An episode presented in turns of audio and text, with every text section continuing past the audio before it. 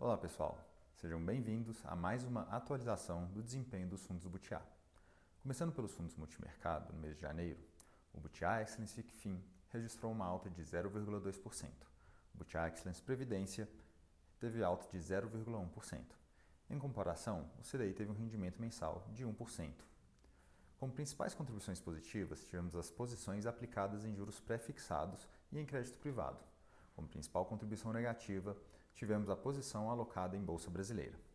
Nos fundos de ações, o Butiá Fundamental FIA registrou uma queda de 5,1% e o Butiá Long Biased FICFIN teve queda de 3,9%, enquanto o Ibovespa teve uma queda de 4,8%. Na carteira de ações, Vamos foi a principal detratora de valor no mês, e o maior contribuição positiva de performance dos fundos de ações foi o grupo SBF. Janeiro foi um mês positivo para o mercado americano, mas não para o mercado local. A bolsa americana, representada pela S&P, subiu 1,7% no mês, e a curva de juros no país não sofreu grandes alterações.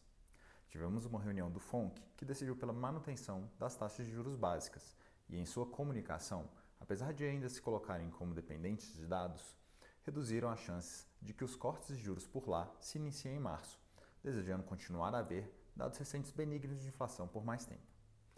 Foi iniciada também uma discussão sobre quando iniciar a diminuição da velocidade de redução do balanço do Fed.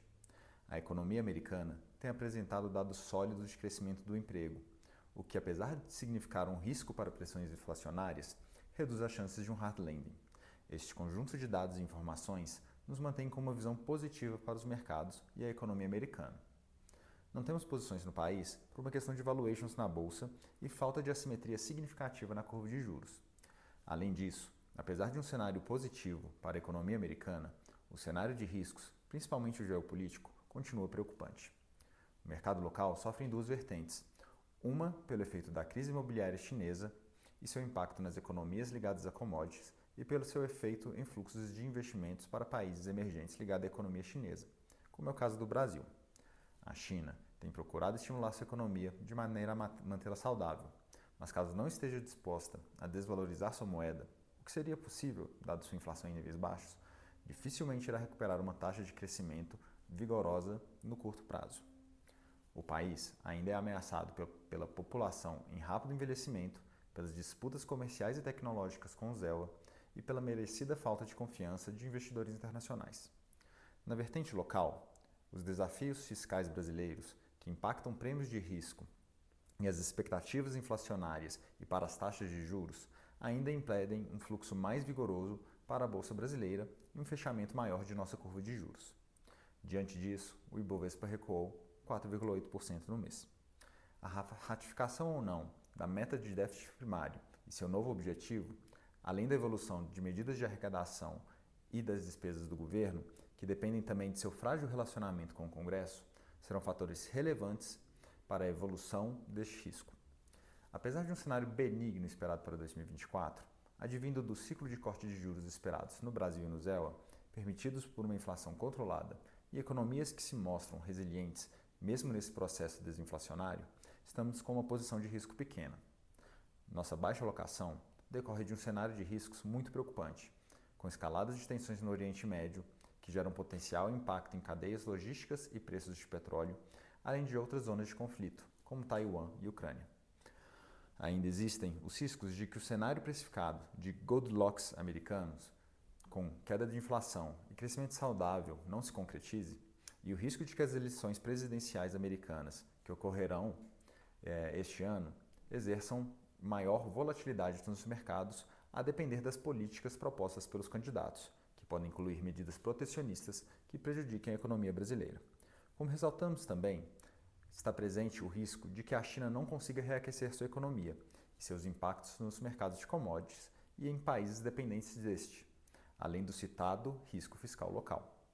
Nesse sentido, aguardamos melhores, melhores condições de preço e a redução destes riscos, ou que os efeitos de cortes nas taxas de juros locais se tornem mais perceptíveis e impactantes, ou pelo menos uma sinalização mais positiva de fluxos para que aumentemos nossas posições. Atualmente, possuímos leve posições aplicadas em juros pré-fixados na parte curta e média da curva e na parte curta da curva de juros real, acreditando em uma Selic terminal abaixo da atualmente precificada pelo mercado. Vemos uma posição na Bolsa Brasileira com assimetria levemente positiva para participar do ciclo de corte de juros, devido a preços ainda interessantes e um posicionamento leve do mercado local. Em nossa opinião, o mercado acionário ainda tem a ganhar em um cenário benigno de maior corte de taxa de juros, principalmente no universo de empresas domésticas e de small caps, estando parte relevante do nosso risco em ações concentrado nesse universo, buscando maiores posições a empresas de maior qualidade e com valuations atrativos e capazes de benefici se beneficiar dos relevantes fatores do ano: queda de juros, crescimento de lucro e fluxo estrangeiro. Essas foram as considerações sobre nossa visão para os fundos de renda variável da Butiá Investimentos. Para conhecer mais sobre nossa gestora e sobre nossos cenários, acesse nosso site butiainvestimentos.com.br. Também siga a gente nas redes sociais, arroba Invest no Instagram e Butiá Investimentos no LinkedIn e Facebook. Obrigado e até mês que vem.